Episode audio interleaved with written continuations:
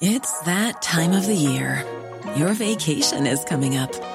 You can already hear the beach waves, feel the warm breeze, relax, and think about work.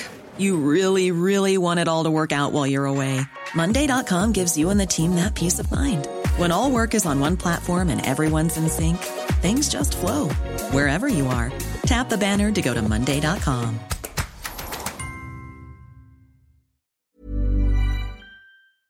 Bueno, le queremos agradecer como siempre Marta Tagle, legisladora del Movimiento Ciudadano en la Cámara Baja del Congreso de la Unión. Querida Marta, ¿cómo has estado? Buenas tardes. Con mucho gusto escucharte, Javier, aquí en la Cámara de Diputados después de una larga, larga sesión que continuará toda la tarde y buena parte de la noche.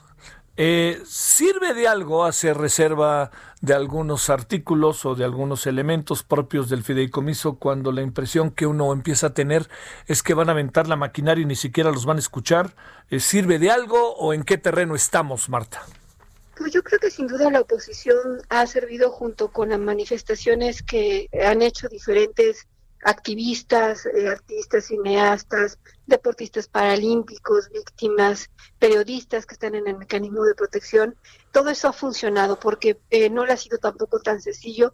Recordemos que del jueves hasta la fecha, después de tres intentos, lograron apuntarlo en general y eh, se evitó que mediante una reserva metieran el fideicomiso de fondo para la salud, que recordemos que es el fondo que viene de lo que se llamaba como fondo de gastos catastróficos cuando existió el Seguro Popular y que tiene como fin atender enfermedades graves de las personas que no tienen seguridad social. Y cuando hablamos de enfermedades graves, por supuesto hablamos de temas de cáncer, de enfermedades renales, de personas que requieren tratamientos, eh, diálisis, hospitalización, intervenciones quirúrgicas eh, que deben ser cubiertas por estos fondos y ha sido gracias a la presión de, que se ha hecho desde la oposición y que incluso anoche hubo un, pequeño zafarrancho que se logró bajar esta intención de, Morena de meter esta reserva. Y lo que en lo que resta de la tarde, lo que estamos haciendo sin duda son presentar las reservas, pero también a raíz de lo que sucedió con el Fondo de Salud, eh, la Junta de Coordinación logró el acuerdo en el sentido de que todos los fondos eh, que nos interesa poner a salvo se voten por separado. Y eso va a ser muy importante porque va a ser una votación electrónica.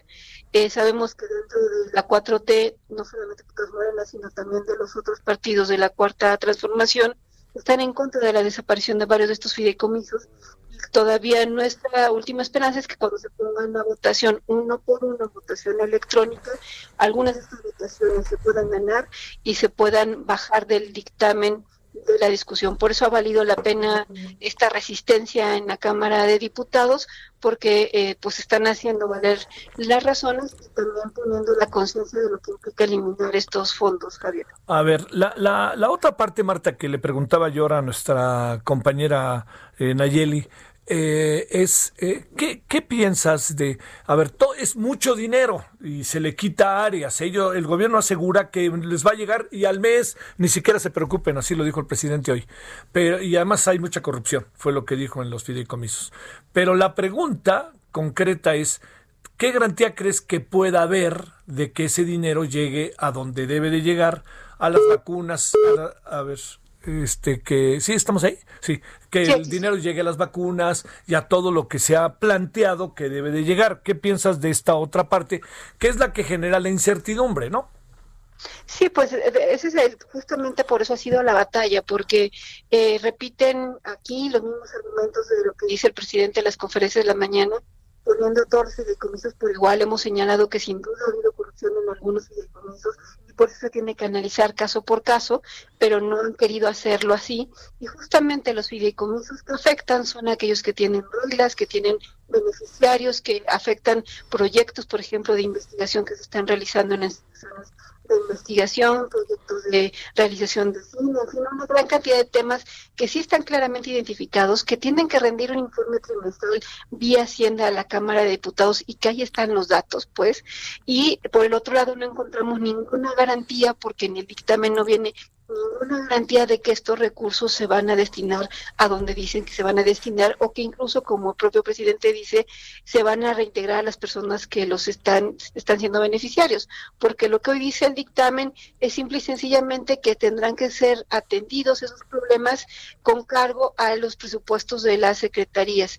Y eh, por ejemplo la Secretaría de Gobernación ha venido disminuyendo un presupuesto y no va a contar con recursos suficientes y además se va a volver el tema de los derechos de las víctimas, por ejemplo, en un asunto de negociación presupuestal cada año para ver si le pones o no lo que necesitan las víctimas, los defensores de derechos humanos, a lo que no debería de ser y para eso había un fondo donde eh, justamente en situaciones de emergencia que estuviera en riesgo su vida se pudieran disponer de esos recursos en los cuales por supuesto había hay reglas y hay eh, personas que están como responsables de verificar que los recursos lleguen a donde deben de llegar. Oye, este, eh, por cierto, fíjate que sí, lo está confirmado. No, nomás te informo, si no lo sabías, me están informando que falleció Mario Molina, en eh, nuestro premio Nobel, hace cosa de, de nada, hace cosa de nada. Este, déjame regresar, este, Marta, con, con un asunto para el desenlace. ¿Qué podríamos nosotros esperar de lo que viene?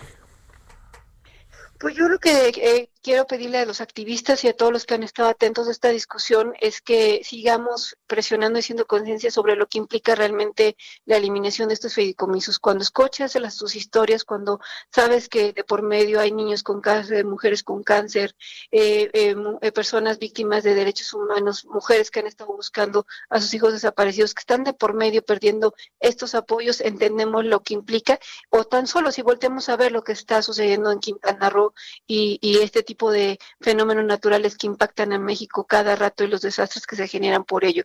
Entonces, lo que les pido es que estén atentos a esta discusión, que sigan presionando, porque todavía es posible que en la votación en lo particular logremos ganar algunas votaciones. Y si no, vamos también a dar la batalla al Senado y después todavía queda, por supuesto, la Corte, pero también la discusión del presupuesto donde lucharemos para que se reintegren los recursos que corresponden a estos programas en cada una de las dependencias donde se están quitando estos fideicomisos. ¿Qué va a pasar con la ciencia, mi querida Marta?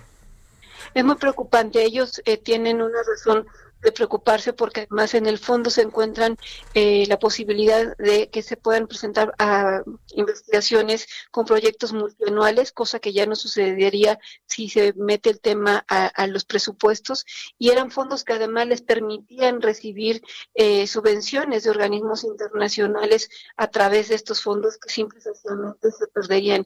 Y que instituciones, por ejemplo, el CINVESTAB, el CIDE, que están haciendo investigaciones relativas al COVID ya simple y sencillamente no podrían realizarlas. Por eso, en particular, el tema de la ciencia no se puede descobijar, ni mucho menos permitir que se vuelva un asunto de control político los recursos que ellos están teniendo para poder hacer investigaciones que nuestro país necesita.